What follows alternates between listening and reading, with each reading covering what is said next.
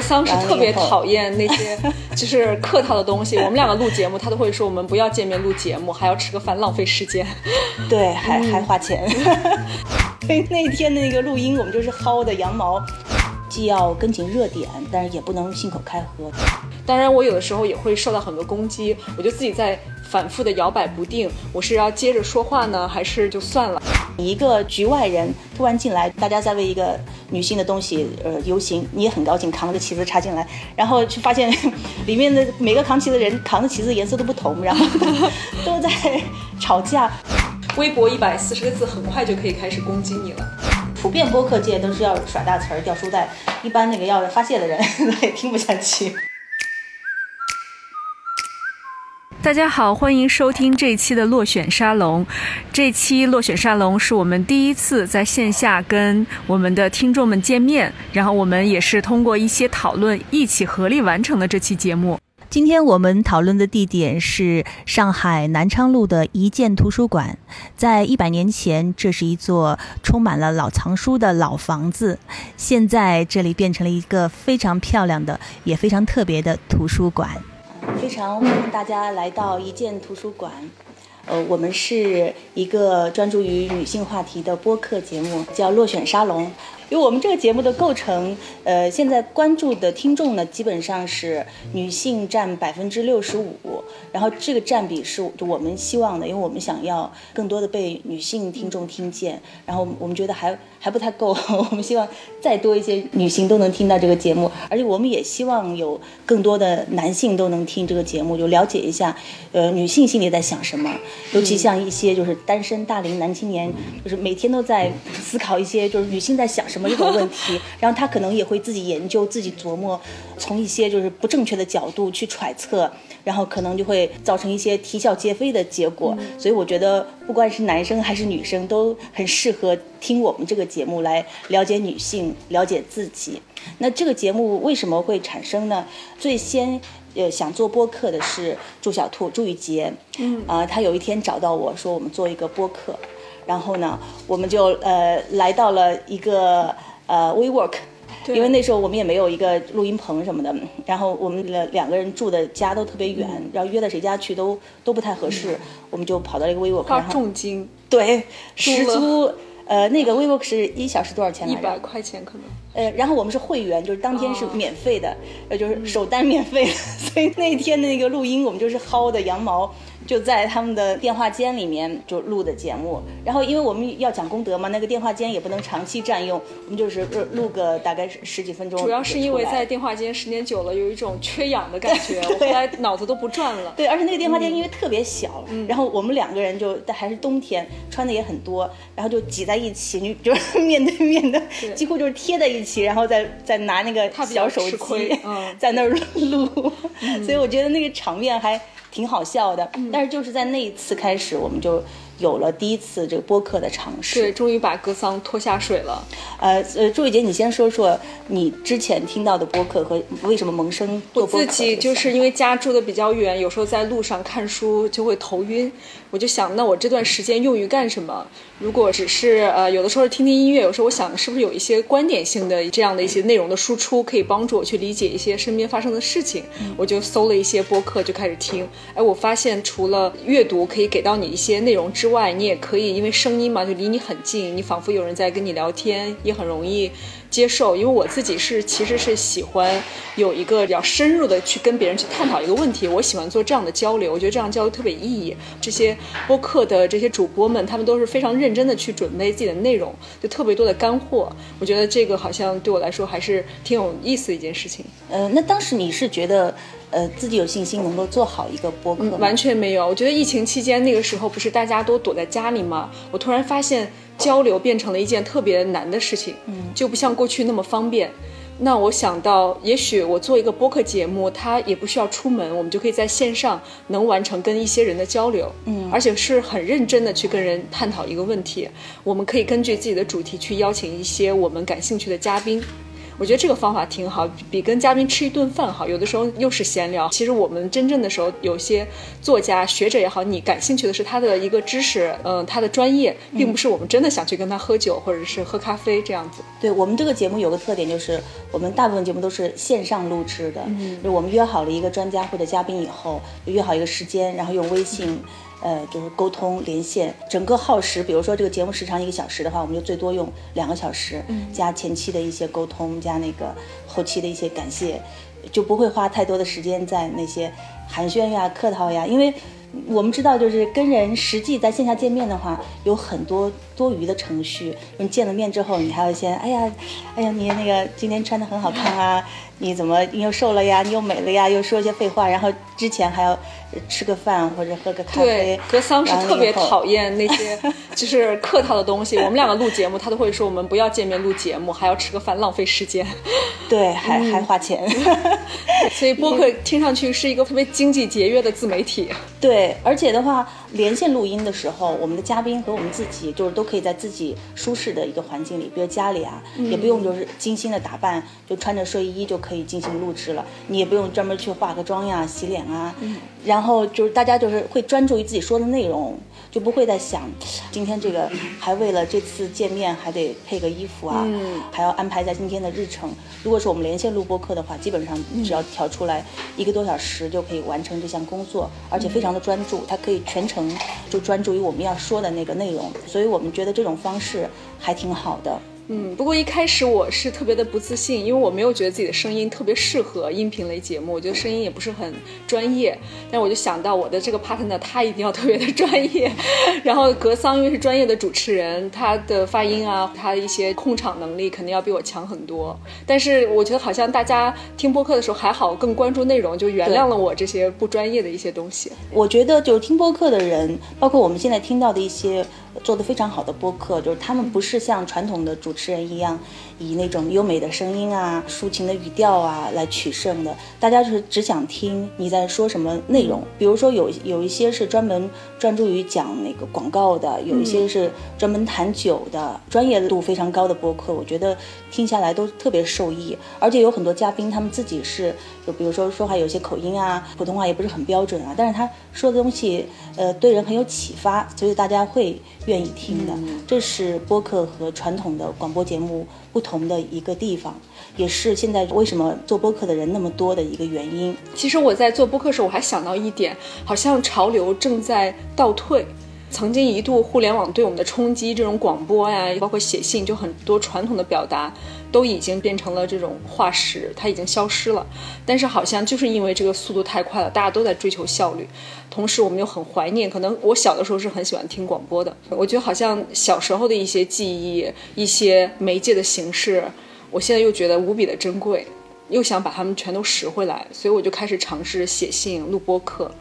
都是一种很返祖的行为吧。我觉得播客现在受欢迎，可能还有一个原因，就是现在我们的呃接受的信息都是嗯碎片化、短视频和短的微博、短的 Twitter。就是，这短的东西虽然可以让你就一下子看到很多，然后呃有最新鲜的这个感受，但是短东西它永远都说不清一个比较长的内容，一个长的事情，它说不明白。所以，就是一条一百多字的微博，它没办法说清楚一个事情的来龙去脉。那么，如果是你写一篇三千字的文章的话，它可能就能说清楚。那像我们一个短视频，它也是给你一瞬间的一个愉悦啊，或者是开心啊那种刺激。但是，你要是想要。知道了解一个剧情，知道一个故事的话，那还是得去看一部长片。那播客可能就是有这样一个功能，它可以从头到尾的系统的把这个事情给弄明白。这是我觉得播客就是最有意义的一个地方。对，可能就是因为我们两个也都在用一些其他的社交媒体，我们发现这个文字语言是很有攻击性的，嗯，然后很容易遭到一些误解，因为它感受不到你的情绪、你的情感。好像用声音的这样一个形式，它时间也比较长，可以把这个问题说得更通透一些。呃，我专门查了一些资料，就是播客这个形式，它是从二零零四年就开始的。竟然格桑偷偷做了功课，我都不知道，因为我们录节目，我们也都没有提纲。今天来的还好有学术支持，今天就是专门呃查了一些说资料。然后呢，零四年开始的之后，当时的播客就是从美国开始嘛，还是主要以音乐这种内容为主。然后到现在的话，全美最受欢迎的播客就是专门讲那种犯罪故事的，呃，然后他们的播客大奖专门有一类就是犯罪故事的这个类型，嗯，然后这种也很好听呀。就是上海的朋友的话，就是小的时候应该听过那个刑警八零三这种故事，其实是传统的电台到现在的一些网络上的内容都是最受欢迎的内容，因为它会。持续的给你一个全神贯注的刺激，然后让你去了解一个故事，然后这个过程当中你又投入，感受又刺激，这也是一个娱乐的方式，也是一个知识获益的方式。但是播客到之后，它一直在国外有这个蓬勃的发展，在我们亚洲的话是韩国。是播客率排名第一的，因为韩国的智能手机是呃人均拥有率是全亚洲最高，高达百分之九十五的成年人拥有智能手机。然后呢，在中欧啊、北欧啊，播客就不太普遍，因为欧洲人他们还是比较喜欢那个老派的看报纸啊，对 他们也是要听广播啊，要看电视新闻，所以就播客发展的反而没有韩国和美国那么好。但是呢，整个这个疫情来说，播客是一个。很大的获益者，因为从疫情开始，大家都关在家里不能出去，然后你也没办法跟朋友进行聚会啊交流，你有很多话要说，而所以播客在疫情那个时候，无论是在美国还是在。中国那段时间是个井喷，因为录播客的人也有很多的时间可以录，然后平时飞来飞去，经常请不到那些嘉宾，也都碰在家里面了，就很好约。然后呢，听播客的人也有时间在家里听了，所以那段时间我们的节目也是非常高产，基本上网上有什么热门的议题，都会第一时间就可以约到嘉宾，就可以聊起来。我记得那个时候就是很兴奋的，在疫情期间，我们连线过一个黄冈的志愿者，对，讲了就是他们就一线的。为黄冈的女性的这些医疗工作人员去送那个卫生巾和安心裤的一个故事，对，包括他们在现场，他们在疫情的最中心嘛，他们那段时间过的是什么样的生活，我们也都是做了一个第一时间的采访。然后，呃，包括像疫情期间给女生捐助卫生巾的一些女权博主，就梁玉，嗯我们当时也是做了一个非常深度的采访，嗯，呃，就这样的采访我们做了很多。像还有一个我们收听率比较高的是，有一期鲍玉明那个案件刚刚爆出来的时候，大家接触到的信息还不太全面的时候，我们当时都是跟所有的网友一样，感觉非常的。愤慨，但是也是充满了疑惑。然后那个时候，我们是连线了一个女律师，从法律的角度去分析这个案件。这案件。对。然后当时这个节目收听当时是很高的，但是后来呢，也是收获到了很多人的批评，因为我们从法律的角度来谈这个事情的话，他就会。变得非常的冰冷，非常的无情，就是网友的这个情感是不能接受的。是的，嗯，但是所以当时是收获了一些批评，但是呢，过了几个月以后，到前一段时间案子有了一个非常明晰的结果之后，证实了律师的一些判断和分析确实是对的。那么我们很多事情就可能是也没办法在当时被那个愤怒和情感裹挟着去处理，所以就是自此之后，我们所有的播客内容，我们都是秉着这样的一个原则，就是。既要跟紧热点，但是也不能信口开河。就是我们都会从一个比较尽量中立、尽量客观的角度去分析这件事情。然后朱雨杰，你觉得我们做的这些节目里面有哪一期是你印象比较深刻的？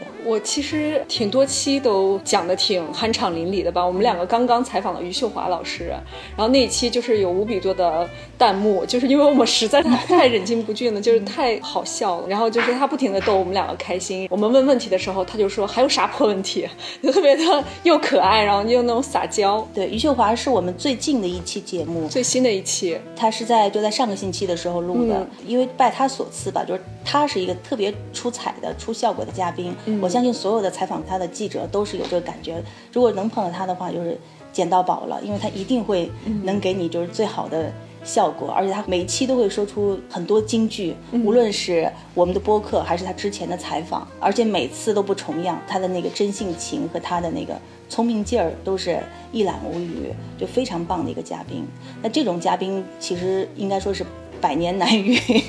我们不太有机会，就是七七遇到这种嘉宾。所以那场我们在线下录的，终于可以让格桑出门了。然后那场其实有一个问题，就是比较短，只有二十五分钟。嗯，因为他也是在一个签售会的之后会议室里面间隙吧。对，时间也不是很多。另外要跟真性情的人在一起，我一定要体谅他，因为他当时后面还有一个饭局要去赶着和池子喝酒。对，所以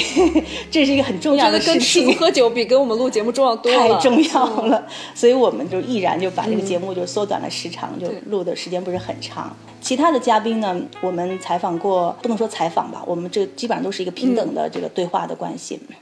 呃，像女性作家侯红斌关注到一些最热门的女性的话题，我们也请过男嘉宾了。啊，也不是只有女性。我们比如说赵松老师，我们就从那个东北的一些生活、东北文学，后来探讨到他的《左传》里面、《春秋》里面那些讲女性的一些故事。我们还有一次是跟那个著名的作家李希明，然后他是一个抑郁症患者，然后他也帮助了很多抑郁症。非常慷慨，因为抛开自己内心的伤口是一件非常痛苦的事情。最有意义的是他讲了很多怎么样呃预防你身边的人抑郁症这个加重，怎么去对待他，怎么关注他的这个兆头，他有可能会有轻生的念头。那个时候你该怎么做？你平时应该怎么跟抑郁症的人对话？怎么抚慰他？特别特别重要。我们才知道之前我们以为的一些正确的方式都是错误的。是的，嗯。但是他从那期里面就是告诉我们怎么做。我觉得这期也是一个特别有意义，而且也应该帮助了很多周围的人，是的，去分享一下。对对，嗯，就是这类的节目，我觉得是很有意义。还有一一些我们现在关注的比较多的，就是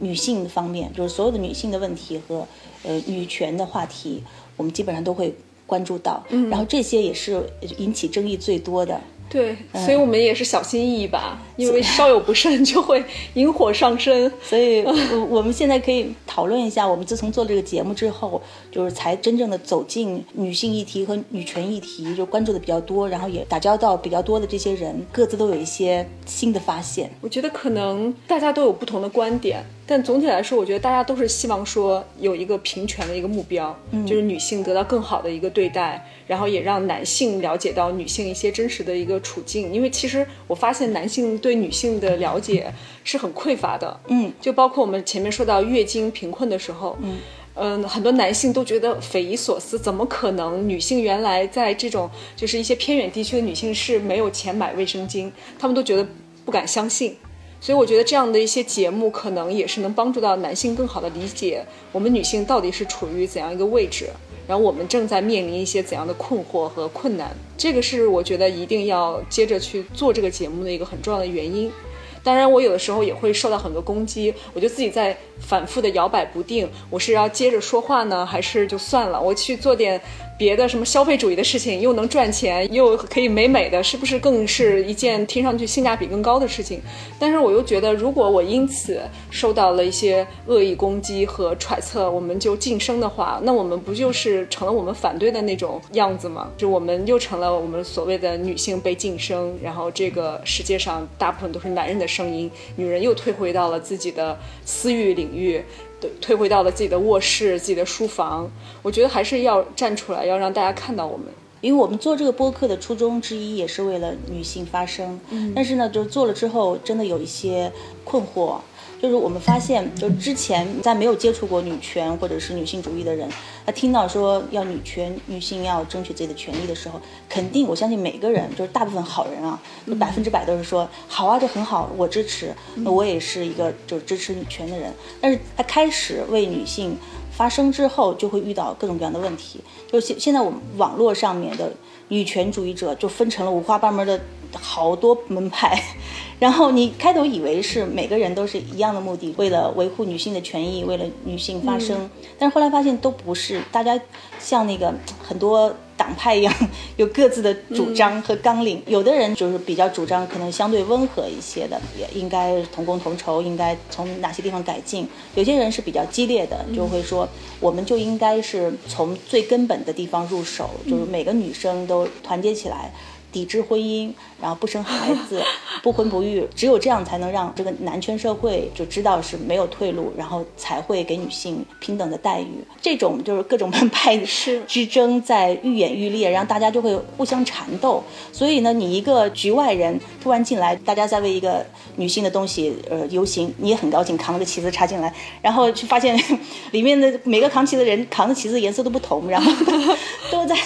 吵架，然后那时候你就会很困惑。然后现在我们就是这个人，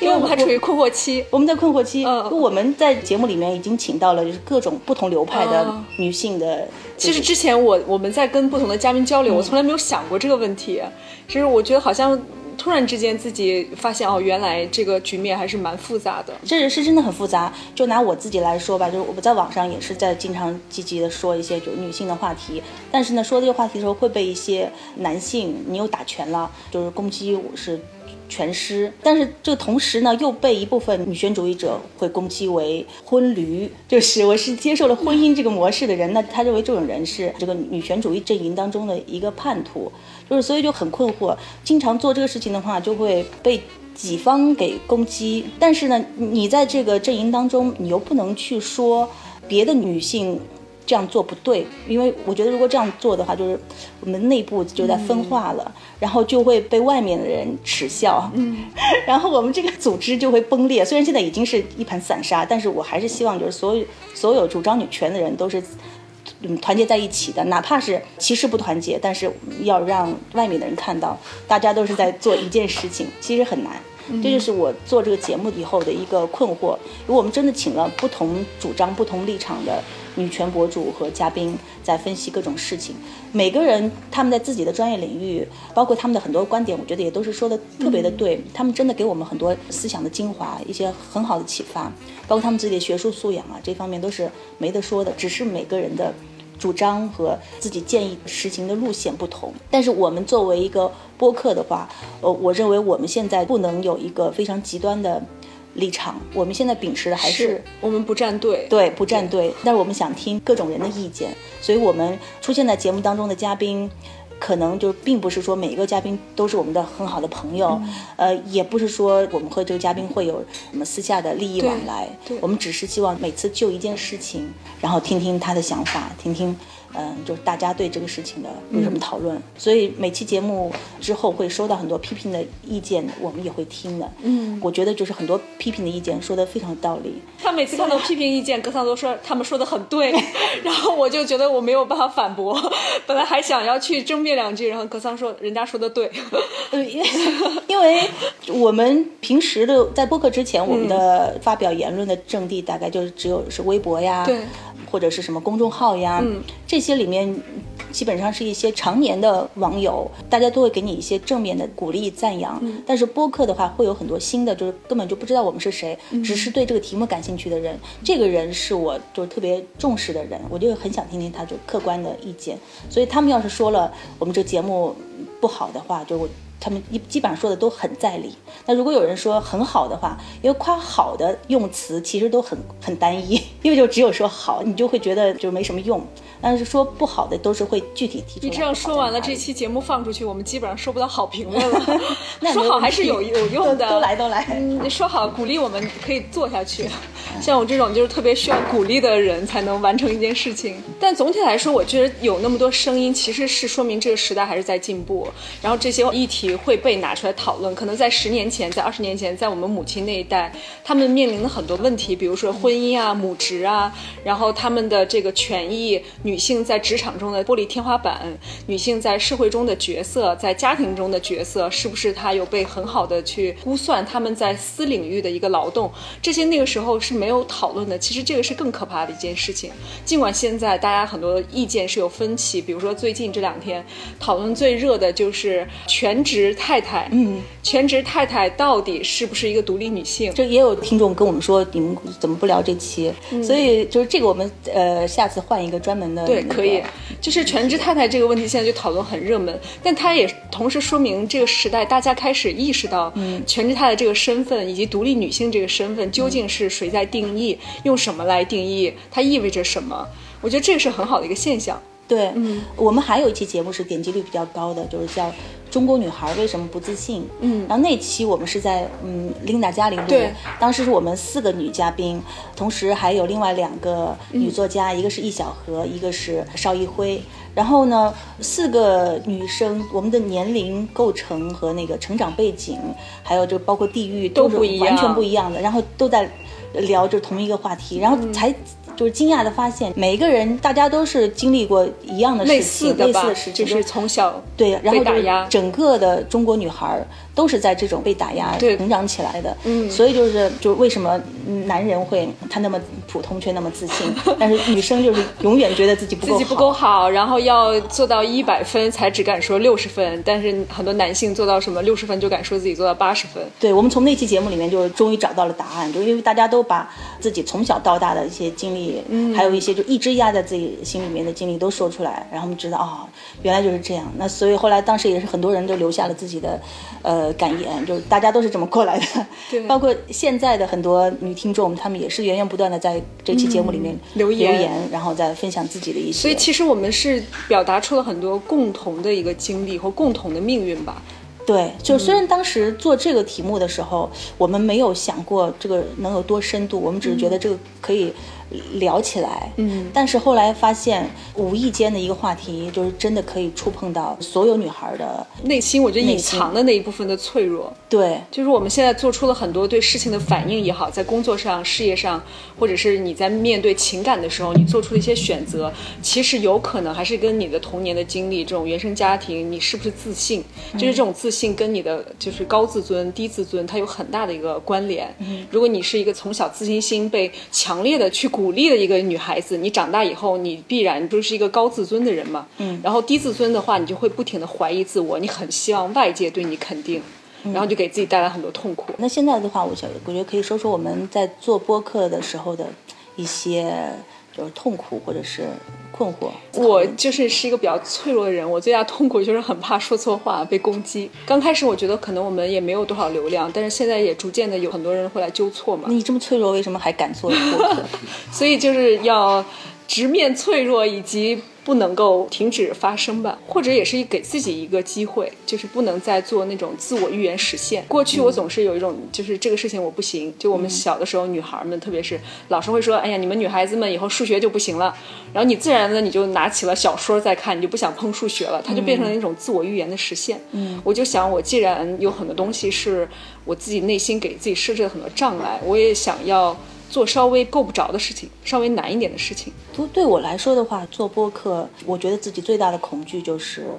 在一个小时的时间里面要输出自己的东西。嗯，然后我就很怕我自己不配输出这么多东西。嗯，我觉得就是事实上现在很多就是输出的人都是不配。做输出的这个人的，嗯，因为就每个人其实基底是非常有限的。如果你要输出一个东西的话，你就你要花大量的时间去做研究做研究，然后去吸取营养，然后做对比，我绝不能看到什么皮毛就马马上把它说出来。有的时候有一些就是最近在有什么东西热点啊什么，我们也都会尝试要不要去说一下这个东西。但是我们一想想，觉得这个东西自己不太懂，就会赶紧放弃。后来事实上发现这样做是对的，因为如果是你赶紧蹭一个热点的话，自己还没有做好准备，就是经常会出洋相。所以我最怕的就是吸取 跟不上输出的。所以我们今天的主题就是做播客的怕与爱。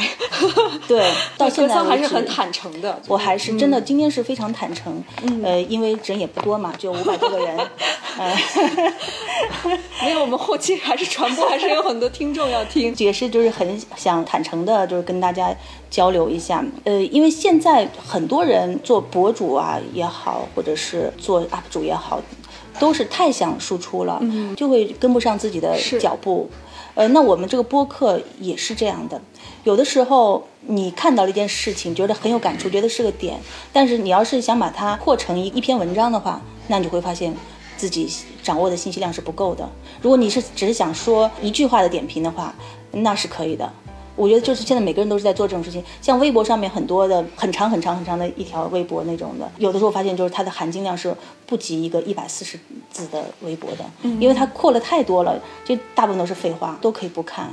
如果一个人他能在一百四十字里面把这个事情说清楚的话，嗯、那他是很牛逼的。如果他要想用字数来取胜的话，那基本上这个文章都很烂。所以这个播客我也觉得就是像余秀华那期，嗯，又短，然后让你听了以后觉得意犹未尽意犹未尽，哎，就是很棒。但是有有我们的，也有别人的播客，就是可能他就做的时长很长，就是他想从头到尾把这个事情说清楚，但是你就会昏昏欲睡，我就怕做出这样的。我觉得别人如果能在我们的节目里面得到了困意，我们也是成功的。这样大家就会晚上睡觉前失眠的时候就打开这个落选沙龙。那我们就可以朗读数学课本就行了。就我还怕什么呢？就是因为做播客，就是要强迫自己去关注一些以前自己可能不是特别感兴趣的点。然后呢，关注这些点之后，就会成为一个要不停的学习的人呢。不停的学习的时候，你会学到一些好东西，但是也会学习到一些急用急弃的东西。嗯，包括一些看上去很高大上的大词儿，你就会把一个很简单的，就可以用一个白话来说出来的事情，就非要一本正经的去用大词儿说，就这是现在很多做播客人的通病。嗯，就是你干什么都是凝视，干什么都是投射。对，格桑是一个反对甩大词儿的主播，反对甩大词。然后也有人批评我们，觉得我们说的话不够深刻。对，因为我就觉得，就是有些深刻，它不是道理上的深刻，它只是在拽一些大词儿，或者掉一些书袋。如果是掉书袋的话，那我就希望你就直接讲书就好了。我们要听播客的话，其实最最重要还是想听到一些。观点或者是一些有指南性的东西。如果是要听实用的播客的话，像有一些就是讲那个我去哪哪哪旅行的，然后就从头到尾应该怎么办签证，先去哪儿后去哪儿。我觉得这种就就就很干脆，那就直接内容就行了。如果要听观点的话，那你一定要说出一个非常有你的逻辑的、站得住脚而且很新颖的观点。如果是说一个大家已经重复了一百遍了，但是你还要再。慷慨激昂的，像没有人听过这道理一样说出来的话，我觉得也不是一个呃好的观点。所以我现在最怕的一个就是甩大词儿，一个就是重复他人已知的一些真理。在以后的节目当中，我也是想避免这些情况。在以前的节目里面也是在检讨吧。嗯，我们什么时候开始提问？到现在就可以提问，可以提问了。对对，我们会把声音收进去。对对。我有个问题，好呀，就是因为刚才听了两位老师说了有关播客嘛，就在想，就是做了这个播客之后，会不会感觉这是一个坑，不断的给自己一些施压，给自己一些挑战，就像你们所说的，会遇到很多的瓶颈，也会遇到自己的一个知识量远远跟不上目前所能够支撑这个节目能够做到真正的一些逻辑上的实锤。嗯，所以我就觉得你们在不断的学习。不断的在向外传播的过程中，会不会感觉很累？就是，嗯，老想放弃，我已经想放弃了好几次了。我有一次跟赵松老师聊天，因为赵松他写小说写的特别好，可是呢，他一直在写书评，我就觉得写书评太浪费时间了。他一篇书评，他要把一本书读好几遍，然后再把它写出来，他要改很多次。后来我就问他，我说你这些经历，你不应该好好做你的小说，因为小说是作品。他说你错了，我在写书评这个过程就逼着我把这个书给读透了，这个就是对我的帮助特别的大。我觉得我们做播客就是一样的道理，我要去探讨一个话题，我要。把这个话题试图要说明白，我自己就会去找相关的书，然后我们还要采访嘉宾，还要问一些老师他们的意见，还要查资料。整个那个过程，我觉得真的就是一个自我在学习的过程。嗯，而且为女性发声这个事情跟其他的议题还不太一样。女性议题，所有的人都在学习中，因为我们的小的时候，我们是不想什么男女平等啊，就这些问题是没有人教育的。我们的性启蒙、性教育，什么月经耻辱，这些我们全都那个小的时候没有学过。我们都是在做这些节目的时候，我们再次学习。我觉得这个对我帮助特别的大，我重新获得了一种性别的一个视角，再去看小时候成长。和现在面临的问题有很多事情，我就豁然开朗。比如说小时候我面临的很多那种不自信、脆弱、被打压，我的那些就是内心的冲突，呃，那种无助感。我后来用了这个性别议题的这么一个理论，再去回望，我就发现哦，原来我那个时候没有做错，我只是因为我是一个女孩子，我不鼓励跟男孩子一样做那些事情，但不代表说女孩一定要成为一个大家想象出来的淑女才是正确的道路。所以这个我觉得是一种帮助吧。如果长期得到一些网友对你们反驳、反面的意见的话，会不会影响到自己的性格？不会。如果他能够坚持长期来那个反驳我的话，那我们应该也是感情不错了吧？对，因为我们比如说张三觉得这期好，李四觉得那期好，又反驳其他的期，这种经常有，期期都有这样的人。呃，会有人说一直很喜欢听这个节目，但是听完这期很失望。没想到你们对这个持这样的观点，就是这种我觉得还挺正常的。然后他能够表达出来，我觉得也挺好。如果是真的不喜欢你的人的话，那他就是听了半天，只要觉得不好听，然后他就从此不听你这个节目，也也不关注你在说什么了。如果他能够提出意见的话，嗯，呃，是挺好的。目前为止，我们还没碰到过人身攻击啊，或者是以这个播客来说别的事儿批评我们的人。然后基本上都是在说就事论事。就事论事，说观点，我觉得非常好。如果是没有这个阵地的话，那在其他地方我们也找不到，就是可以碰撞。其实也是一。样的，播客它也只是一个微型景观。它跟其他的一切社交媒体，我们可以发声的地方是一样的。如果有人来批评你，你要看一下这个声音是不是理智的声音，是不是他说出了一些道理。如果只是为了发泄情绪，或者是无休止的一种纠缠，那其实就是一种暴力。那就变成了网络暴力，可能就是因为我今天心情不好，我听了你的节目我就要吐槽一下，所以稍微我们还是要做出一个理性的判断，不要就是跟着这个一些评论被牵着走，那样的话就会比较痛苦。但是这个我就说它是一个微型景观的意思，就是说其实我们人人都在面对相同的一个这样的一个困惑。以前我们认为像网暴也好，然后这种网络的大规模的批评是只发生在明星和大 V 的身上，现在其实不是，现在任何一个普通人你都可能成为一个被攻击的对象，所以我们也可以就是就这个问题也可以再做一期节目，就是其实我们都应该准备好，有一天你有可能就是变成大家的发泄的一个对象，那如何面对这样一个网络暴力？那反之是不是我可以理解，做播客时间长了之后，会使自己的内心更加强大？我肯定是这样希望的。播客不会的，因为被骂的话，就基本上会在 就别的社交平台会比较被骂，因为别的社交平台它的受众的文化程度就比较低。但是播客是根据二零二零中文播客的一个消费调查，中文播客的用户当中，大学本科以上的学历达到百分之八十六点四，百分之六十八点二生活在一线及新一线城市，百分之八十八点七的听众年龄在三十五岁以下。所以就是听播客的人都是受过高等教育，然后呃生活条件不错，在大城市又很年轻的人，所以这部分人群他的素质肯定是就超过了，就是抖音啊、微博呀，就是那些平台上的人，所以他肯花时间来听一个这个骂人的成本很高，因为他要要听完听完四十分钟，他才可以批评你。微博一百四十个字，很快就可以开始攻击你了。很幸运，在这个平台上面，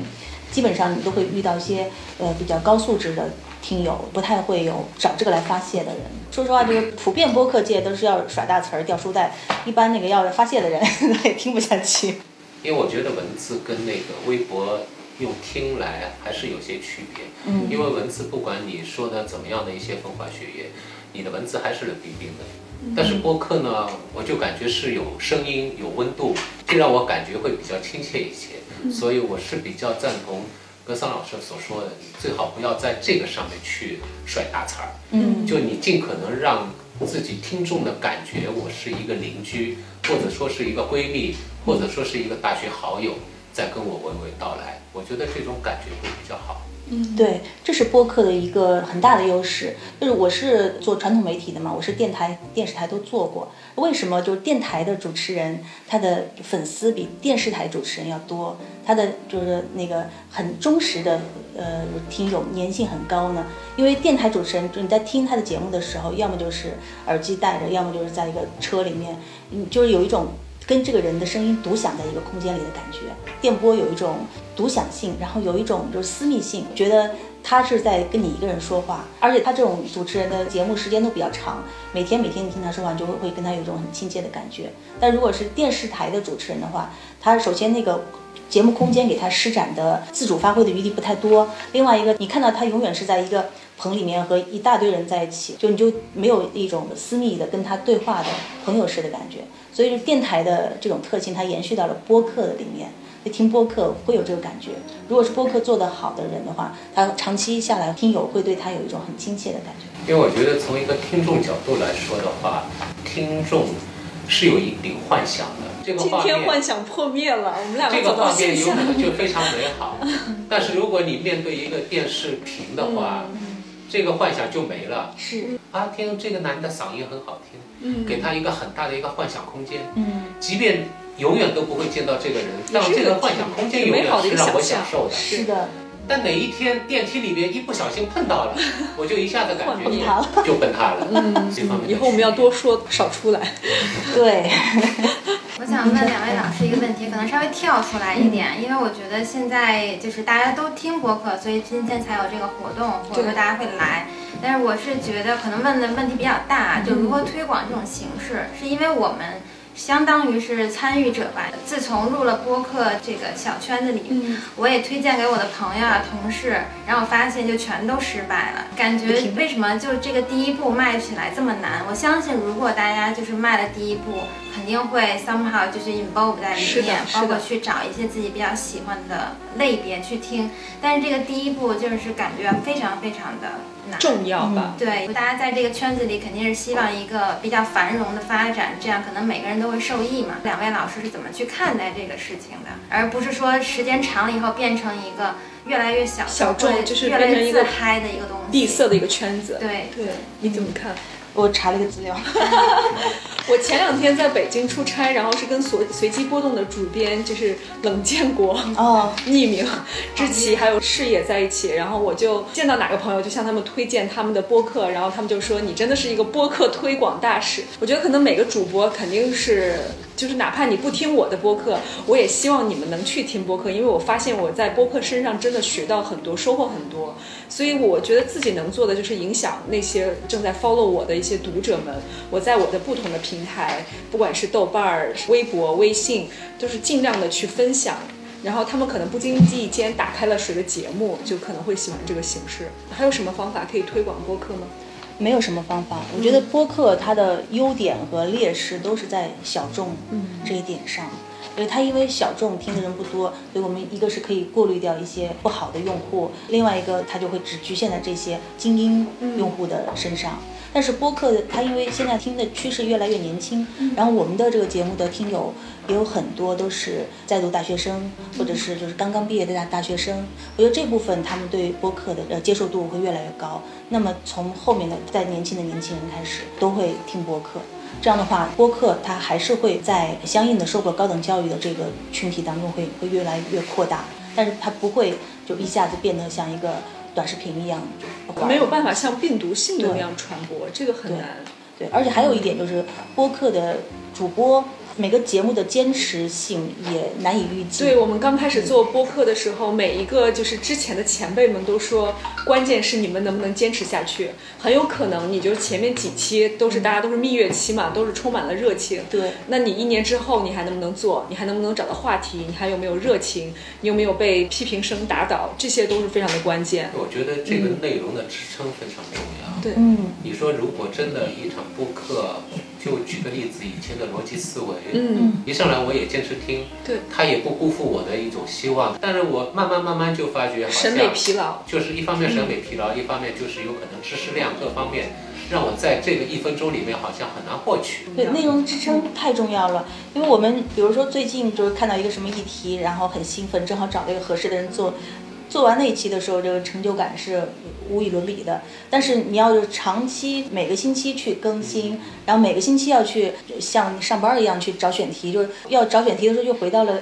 过去工作的状态，那个痛不欲生的开选题会，那个就。特别痛苦，那就变成了一个我们好不容易逃脱了那个状态，呃，有了自由的生活，然后又为什么又给自己套上个枷锁？对，所以我们到现在没有接过任何一个商业我们又不赚钱，我们就是完全是就用爱发电的嘛。对，所以 如果是有一个什么。投资方就是规定我们这么做的话，那可能是另外一回事。我们两个应该不会走向这一步。对，因为之前差点走过，就后来觉得无法被束缚，无法被资本主义捆绑。所以我们现在就是觉得要坚持这个内容是很难的。我们现在每个星期都更嘛，每个星期都要更一些不同的内容，要有呃新鲜点，最好是很劲爆，那做不到的。所以，如果是这期很好，然后下期、再下期、再下期，数据都越来越平、越来越平、越来越平，那时候我就又会很受到影响。我们想干嘛呢？做这个东西又又不赚钱，又又占据别的时间和精力。那我们要去约一些嘉宾啊什么的，还得就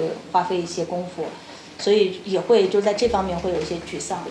我不知道能够坚持多久，但是我们想，起码在能坚持的时候，呃，尽量让每期做出来都是比较好的。我觉得应该找寻一种平衡吧。嗯，你累，他也其实也累，时间一长，有可能就你撩拨到他要删除你的这个情绪点。对我，我觉得要找到一个平衡，首先就是现在我们都已经生活在赛博空间里面，我觉得赛博人类。它的信息量已经非常的大了。那如果是你也要更新的话，一定是拿得出手的内容。对。但同时，如果你一旦不停的放纵自己，说，哎呀，我就可更可不更，我觉得要有的时候要给自己一点点压力，才能把那个好内容做出来。如果真的就是完全放任自流的话，也有可能你因为懒惰，你无法战胜这些人性的弱点，它这个节目也就流产了。我觉得还是要看你是不是平时一直把这件事放在心上。你已经把着着重点放在其他了，有可能你真的会三四个月、一两个星期就不更新，你会觉得是没内容。或许就是哪一天有内容，已经在你边上流失了，我觉得也有可能。就我们现在还有一个问题，就是因为呃，就是有的时候的选题切入点过于劲爆。导致嘉宾在播出之后也受到了非议，产生了恐惧，下次不敢来了。是上上期因为讨论了一些性别议题、性取向问题，这个也是男同性恋是不是能够共情女性，还是更加厌女的话题。我觉得这个话题其实很好，我个人是非常感兴趣、很想探讨的。然后正好熊小莫他又是一个特别坦诚、愿意聊这些的人，呃，那他已经在那期节目当中。就是非常非常收敛、小心翼翼，每一句话反复的去斟酌，然后不断的重复去说，还是被人我们也很心疼我们的嘉宾。我们自己在这种时候也是内疚的，就觉得人家很真诚的来跟你分享他的想法，但是好像又给别人添来了麻烦。但如果是你请来一个人，你好我好大家好说了半天的话，然后再说一个。完全平常不会引起任何意义的话题，那那期节目肯定没什么好看，我们自己也不会想做。那两位对于这个播客的商业模式，刚才虽然有提到说你们两位本身个人是不会 prefer 这种的，嗯，但是我觉得，比如说你有一些资本的注入也好，它毕竟还是一个可以帮助这个事情往前推广的，是的，是的，包括这一次那个文学奖项，其实做了一系列的活动，它都是一种推广，因为它的平台。毕竟比现有的这个小圈子的平台更大。是，如果有的人他是全职在做这件事情的，毕竟是要生活的，对，所以他们会接一些。是的。这个我觉得，如果说我们就是听众的水平，他也是可以去区分的，而不会是说你接了广告，我就对你有一些对意见。我觉得像这种就是理想国文学奖，它这样的一个植入，我觉得是很好的。它的内容非常丰富，而且也借此让我们看到了那些平时不被我们关。关注的文学和作家，其实是很很棒的，帮大众去扩大视野，也很好的推出了我们中国文学吧，就是感觉小说、文学、纯文学又回来了。嗯，所以我觉得是要看你的内容和商业怎么去结合。如果是那种很粗暴的，或者是非常服务于这个品牌、这个金主爸爸的那种，可能我们就应该不会做。但如果是像这样的类型，我觉得既能生产好内容。然后又能够有一些经济回报，我觉得这个是特特别完美、特别理想的一个状态。嗯，对，就是以上就是主要兔的招商广告。对，请大家就是帮我们传播出去。我们不希望就是下一届劳力士文学奖可以 冠名我们。对，因为我们俩总是散发的信号好像拒绝商业，其实也不是，我觉得是要合适的商业。但这个是一个非常非常理想的状态，因为双方是对路子的。是的。那如果说像看美国那边，他们其实也是非常非常 standard 的，开始一定是会有一段口播，嗯，再说一些很不相关的，但是确实好像这个相对来说比较成熟，大家是能接受的。大家知道几分钟之后就会有进入正题，对对，所以前面的哪怕是流量非常大的就是博主，他也不会有这种。我觉得听众会理解的，因为他们也都了解，主播也要。生活现在赚钱这么难，我觉得为什么就是我们不习惯给好内容付费？嗯这个是一个很大的问题。我们的版权意识，或者是我们为好内容付费，这几年我觉得稍微有这个意识了。你想过去我们听了多少年免费的音乐，然后看了那么多免费的版权书，然后我记得是贾樟柯的一部电影被流放出来了，然后他们就拿了一个二维码，真的是杯水车薪，说看了这个电影的人希望再。花一点钱回去就是支持这个电影，因为它的票房严重被影响了。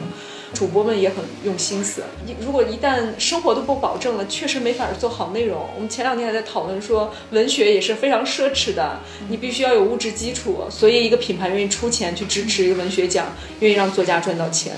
我觉得是这样理解这个问题，就是说知识产权保护和版权现在在逐步的提上来，嗯，在做这方面的事情。包括你也看到我们意见图书馆很多人来问。也有人甚至来问说，你们会不会有盗版书？我我是这样想的，就是中国因为在一个发展的进程里，中国人从我们讲的就是，呃，以前的那种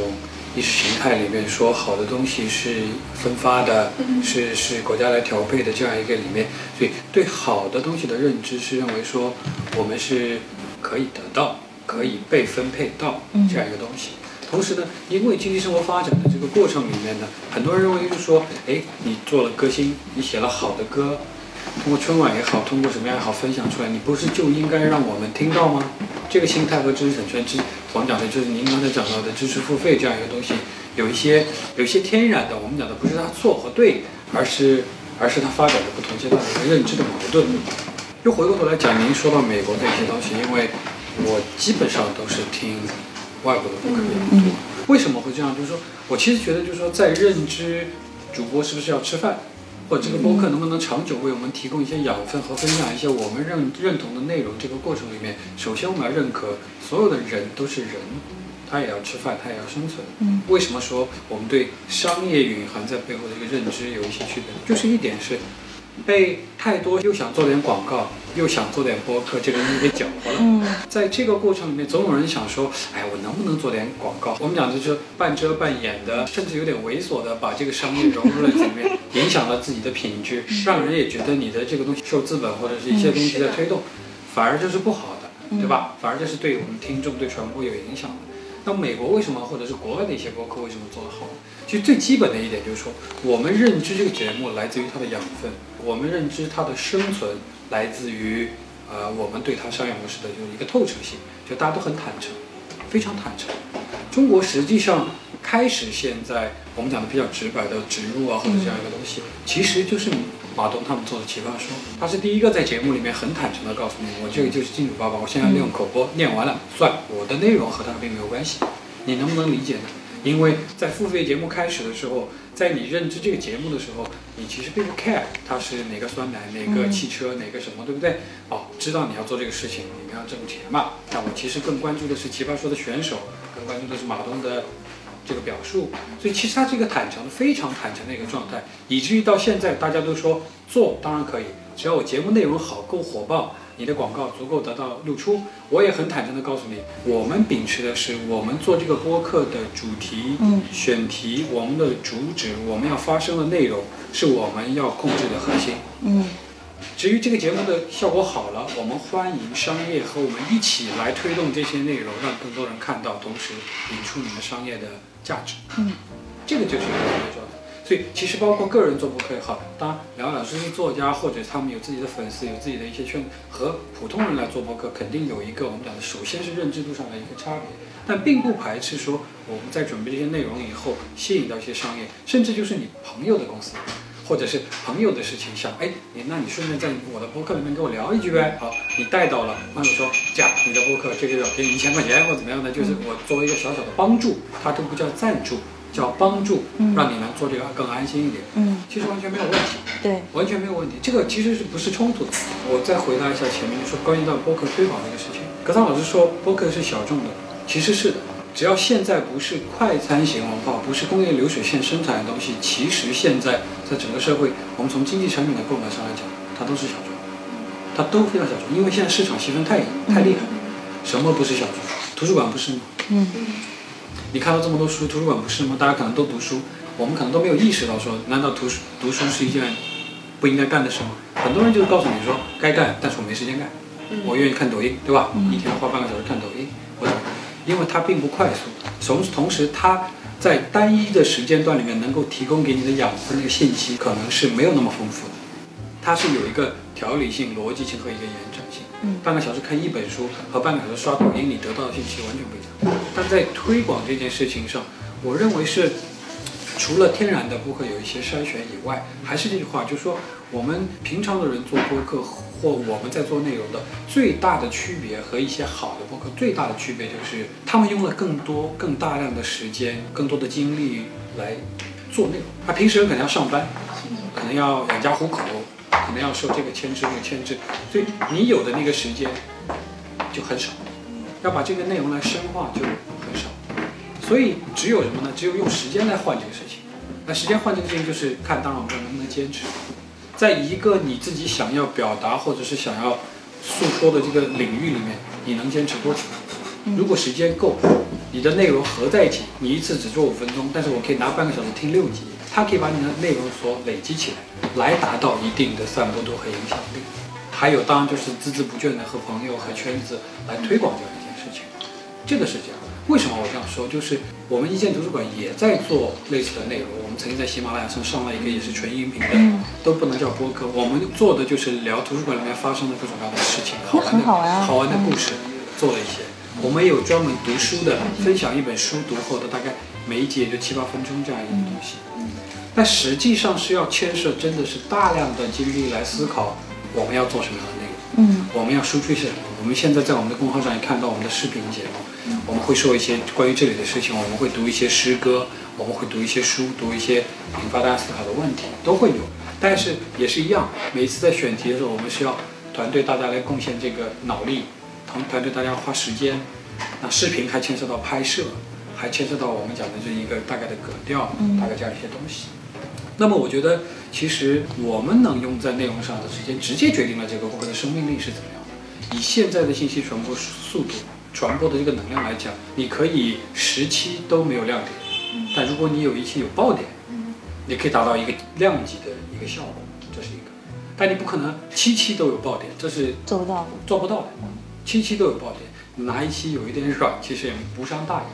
另外再回答这个先生的问题，就是说面对这种争议的时候，我其我其实觉得，如果要做就是诉说者，要做表达者，我很欣赏马东那句话，表达者被误解是表达者的宿命。就是他的宿命。所以，当我们要做这样一件事情的时候，当不管是不是为了女性发声，为是不是为了阅读发声，是不是为了人类能贡献什么样一点东西的时候，一定会被，百分之百。那就看我背不背包袱了。嗯，坦白说，我不背包袱，就是我只是在我要表达这个上面，我在认真的呈现。我都不能说我在表达观点，因为我我也同意两位的观点，就是我们是很中立的，我们能做的可能还没有两位那么深刻，但我们讲的就是我们希望做的是呈现，呈现的是事实，呈现的是我们自我的一些观点。我甚至为了掩盖这些好像我们不成熟、不深刻的观点，我甚至会说提问题，欢迎你们通过回答的形式来给我们反馈，帮助我们在未来把这个问题或者是怎么样理解得更清楚，可以给大家输出更好的内容，或者是我们一起来传播这样一个更好的内容。当你发现我们有这样的思考的时候，别说你帮我传播我的价值，只是你帮我把我这个平台或者我这个这个秀，对吧？这个节目能够传播到更多人听到，我认为价值就已经产生了。至于性格，就看真的我要不要背包袱，就是因为也有人也有人讲你这是心态嘛。对对对，所以我觉得两位老师在做播客那么长时间，也做了这些东西的，就是如果真的是背包袱的话，这件事情是很难很难很难、很难顶住的，因为女性话题嘛，我其实既不支持男权，也不支持女权。我觉得就是说，其实大家都平平权。首先我们都是人，嗯不说男人女人，因为其实如果这样去讲的话，中国的男人其实压力也蛮。对，当然。中国的男人从某种形态上也是受到了压抑和一些就意识上的拐带的，嗯，那么也其实压力很大。我并不说这个事情就是，既然大家都这样一碗水端平，其实机会如果是平等的，我们无需当无需为女权呐喊的时候，女权就在那里了，是，是吧？嗯。我大概是这样想。看到这个一种模式在，在刚才所说的有关商业转化，嗯。我是觉得只能是等待吧，因为你们有你们的一个做内容的主张，这个其实跟我们传统商业的投资方式完全背道而驰的，它是要讲速度，嗯。是要讲扩张，是要讲流量，对，而你们有可能各方面都是局限在让那些投资商头疼的地方，都是过不去的一道坎儿。所以呢，我是觉得要找到这么一个非商业企图的商业行为的投资方，我觉得这种投资方是你们。我希望你能把这个节目继续做到发扬光大啊！这种投资商，我就觉得能够列会入这个。嗯，这也太理想化了。这种投资商只有我爸妈 可以做到。我觉得不是这样，我觉得，我觉得为什么我一直说会有的就这样，就是有的路是你在走，别人可能没看懂，嗯但社会在前进嘛，嗯你在走的时候，逐步的有一个人跟着你走，逐步的就会有更多人看到你为什么在走。我觉得随着大家的认知在前进，或者是品牌，我们讲的现在都更更爱讲故事，对吧？更爱呃不说输出价值吧，就是更爱在后面来体现温度，体现人性，体现我们这个社会应该有的人文关怀。我觉得一定会有的，是因为大家都在向前走。可能你你你是先锋者，走在了前面一点点而已，没关系，会有的。我觉得完全没问题的。对，其实我们就是从那个播客刚开始没做几期的时候，就已经有一些就是想要植入啊什么的广广告啊来找过的，到到现在什么双十一就已经有好几波都来找过我们，然后我们都拒绝了。其实我个人来讲的话，呃，也不是说完全拒绝商业，是我觉得我们的节目还不够，是的，不够好，没有资格接。我我是觉得就当是谦虚吧，其实是真心话。我是觉得如果是拿了人家的钱的话，那就一定要把这个事情办得很漂亮，数据也很漂亮，然后内容也要非常的。精良，然后包括我们之前的内容，肯定要达到人家金主的一个期望值才可以。所以不在乎他是给多少钱，但是如果是我我自己还觉得不够好的话，那我就不能够接受这个广告，要不然的话是对自己就不能交代的。我觉得可能对听众对也不负责任。对，我希望就是我们是节目，因为做到非常好了，才引起他们的注意，而不是因为我们自己在微博上有流量，所以才来接这个广告。我不想，对，我不想。因为就是坦白的说的话，呃，就是现在播客也非常多嘛，我们现现在是有一点点的小名气。并不是因为我们的播客做得很好，而是因为我们自己介绍了自己的网友去认识这个播客，然后恰巧又联系了自己的朋友，做了几期呃有热点的嗯那个播客而已。如果是我们这个播客完全不是我们是谁的话，扔到这个播客的海里面，那就是一个很普通的播客。就是在这个播客的蓝海里面有那么多头部。就我们只算是一个臀部，连腰部都算不上。就是我真诚的说的话，因为有很多已经做了好几年的播客，他们可能主播都没有那么有，每一期对，就这才是一个正常的他火的播客。比如说是梁文道的那个节目，就是他的节目虽然很好，但是他不算是节目很成功，因为他是因为这个人很很有名，大家才来听他的节目。而真正成功的播客应应该是这个播主之前你完全不认识，只是因为这个播客内容好才喜欢上了他，就像随机波动啊，是的，呃，就是这些好的播客是是这样的，我们还没有达到那个地步，是的，嗯，我们明明那么普通，没有办法太自信。还有一个，在我刚开始接触播客的时候，我来听这播客，我也是很挑剔的，因为我觉得就虽然是伴随性，但是我能够花耳朵的时间也不是特别多，一定要挑非常好的内容。我我挑的标准就是一个，这个人说的特别有趣。就是他可能说了一个就很平凡的事情，就是像说相声一样的，会听个开心。你在做家务的时候呀，或者是在整理东西的时候听听这些，是觉得这个人哎，这个口条真棒，口才太好了，很有幽默感。这种播客是我愿意听的。我觉得这个人是适合做播客的，他能把一件非常日常和平平无奇的事情说得很搞笑。而，另外就是我们前面说的那些非常有内容、非常有帮助、非常有观点的播客，但是能够达到这两点的播客都不是特别多。大部分做播客的人其实口才和观点都还比较普通，这也就会催生为什么有的人会很积极的投入，然后后来又会退出，就是因为也意识到了自己的平凡。和不足以在这个领域里面坚持下去。那回到两位的节目，就是落选沙龙，因为说今年好像一个爆发式的，都已经有差不多一万播新的播客。嗯，对，我是会关注女性话题，但是也很多同质化的。嗯，然后一个话题大家都都会撞，所以两位对于将来这个节目的定位和想往走的方向是怎样？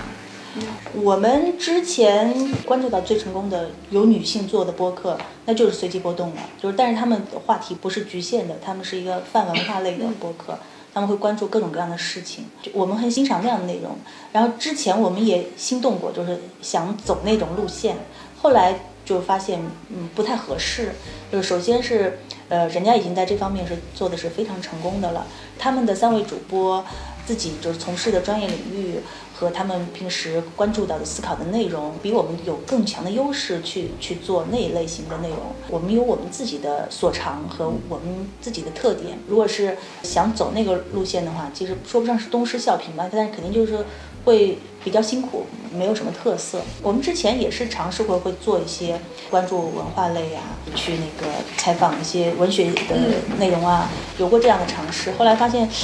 这些也不是特别的成功。我们所有的被关注到、被热烈评论的内容，全都是关于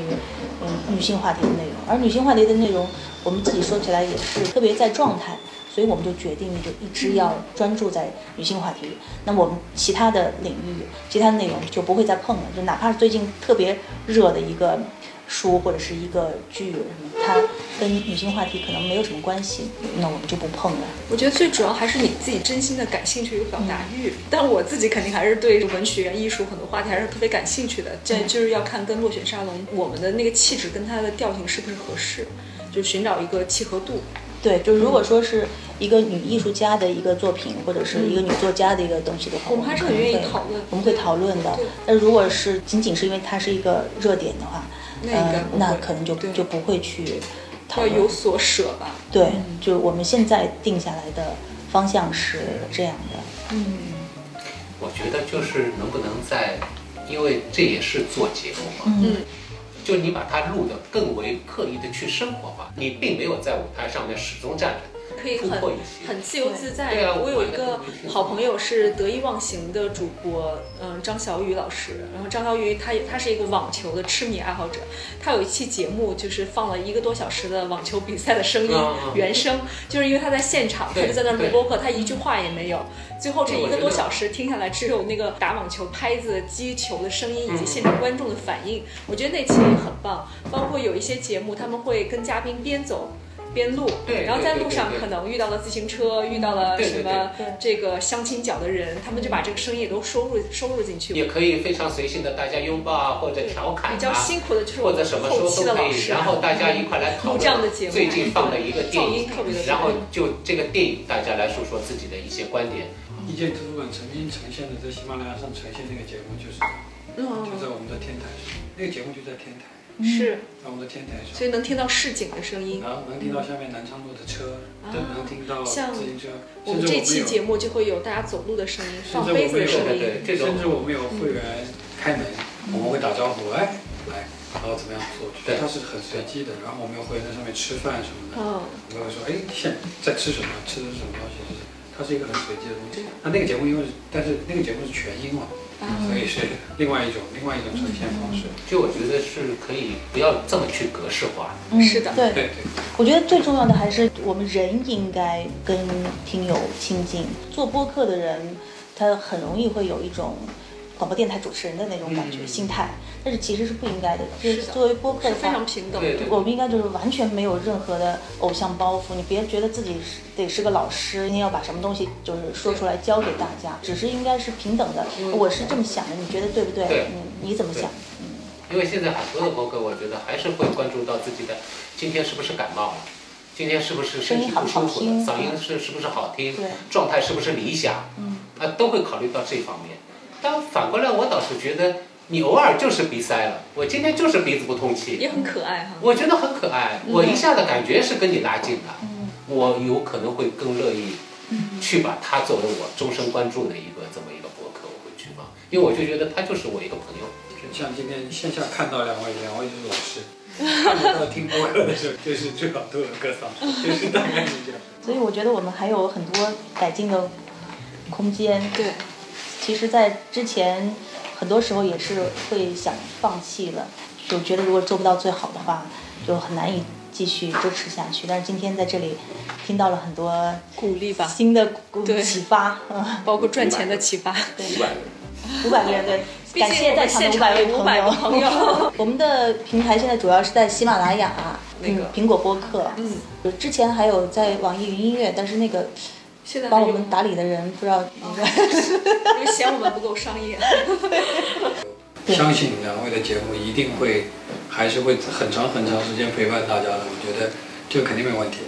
谢谢，谢谢感谢一见图书馆给我们植入的一千万赞助，谢谢。对